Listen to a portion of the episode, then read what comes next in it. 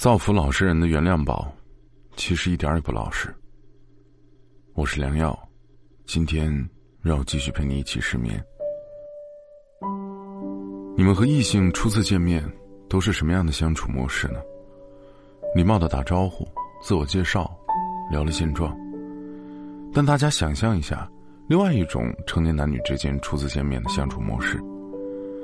男方和女方各自坐在一张桌子的两边，还没开始进行自我介绍，男方掏出手机咔嚓一拍：“哎，不好意思，请先别着急做自我介绍，先让我用原谅宝看一下，你是不是从事过色情事业？”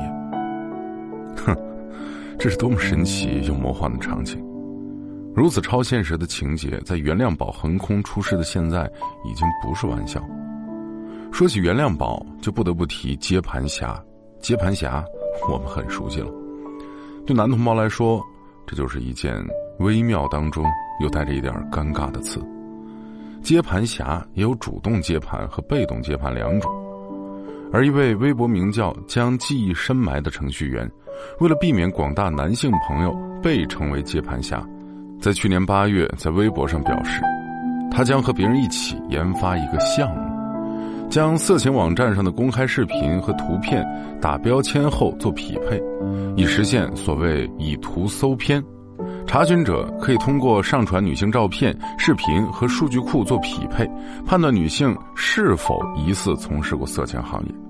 就在前几天，他成功了。原谅宝一出，立刻引发网友们的巨大轰动。评论几乎都是两边倒的，大多数女性表示强烈的反对，大多数男性呢表示强烈的支持。很多人认为这就是在直接的窥探别人的隐私啊！开发的程序员回应，想要查询就必须通过 eID 进行实名认证。他认为自己并没有侵犯隐私，还发微博回怼质疑。其中质疑最广泛的点在于，如何保证识别出的女性是性工作者，而不是被偷拍、迷奸或者是自拍的呢？对于这个问题，开发者的回应是：自拍、偷拍视频将单独列库，并且呢，仅供本人实名查询。但这样的回应根本站不住脚，他并没有提如何精准的区分这类视频。面对越来越声势浩大的舆论，这位程序员觉得自己的隐私受到了侵害。他一开始表示愿意接受媒体的采访，后来呢，直接采访跳票，改成了只接受邮件采访，并表示放弃项目。微博也一度改名，并删除所有和原谅宝相关的信息。在极昼的采访中，化名为李旭的开发者认为自己做错了，但不是因为研发了这个项目，而是不应该仓促发布。他还在采访中提到，自己的未婚妻很支持自己研发的项目。这毫不掩饰的，我没做错，也是让人很无语。原谅宝的产生本身就是一种错误，他的理念呢过于偏颇片面。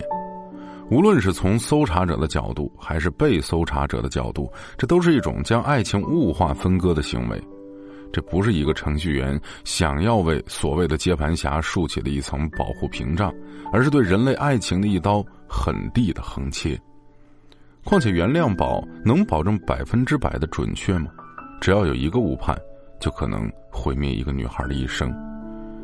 就像微博上有人说的：“这个世界最难的就是证明自己没做过什么。”而这个系统的逻辑，恰恰就是先说你是鸡，然后让你自证清白，而你呢，根本无法反抗。如果你喜欢我们的节目，如果你有什么想对我说的话，请在微信公众平台当中搜索“一起失眠”，或者也可以搜索我的个人微信号“良药”的全拼六六六五，在每一个失眠的夜晚，都有我陪着你。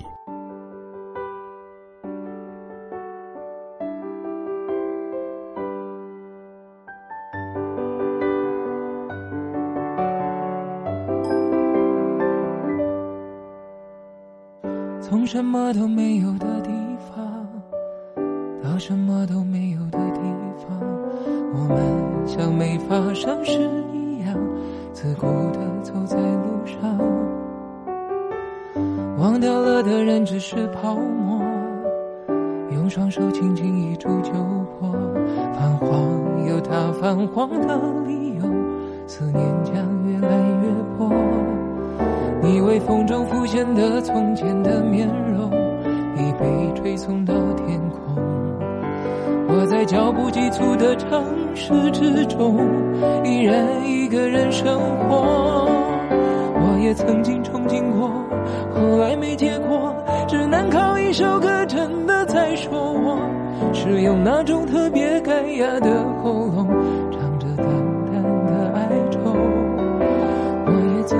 梦过，后来更寂寞，我们能留下的其实都没有。原谅我用特别沧桑的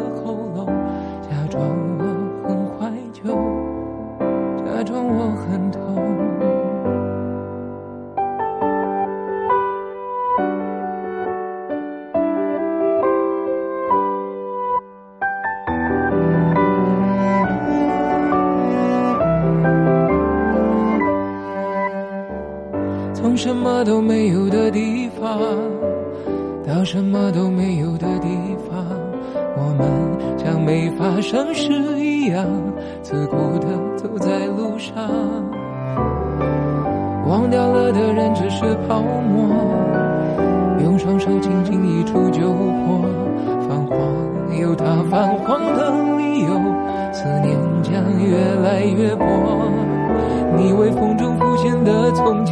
面容，已被吹送到天空。我在脚步急促的城市之中，依然一个人生活。我也曾经憧憬过，后来没结果，只能靠一首歌真的在说我，是用那种特别干哑的喉咙，唱着淡淡的哀愁。曾经做梦过，后来更寂寞，我们能留下的其实都没有。原谅我用特别沧桑的喉咙，假装我很怀旧，假装我很痛。我也曾经憧憬过，后来没结果，只能靠一首歌真的在说我，是用那种特别干哑的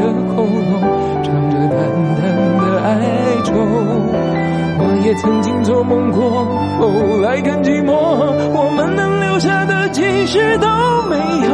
原谅我用特别沧桑的喉咙，假装我很怀旧，假装我很痛。其实我真的很怀旧，而且也很痛。早点睡吧，晚安。